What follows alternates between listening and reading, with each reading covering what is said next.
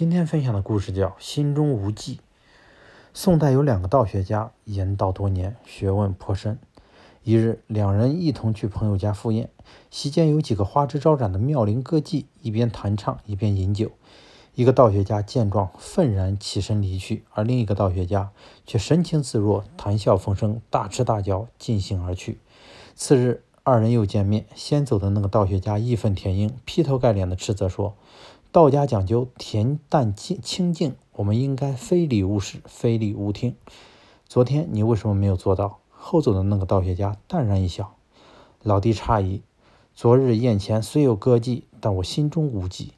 今天在你的书房里虽无歌妓，可你却还记得这件事，说明你心中有忌，到现在仍没放下，这岂不是你的过错吗？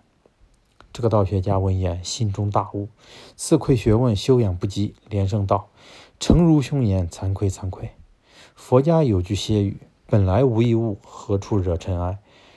是声色如梦幻泡影，过目过目云烟，过目烟云，心里便会一尘不染。心诚则明。面对五光十色的生活，看开放下，跳出。则能超越人生。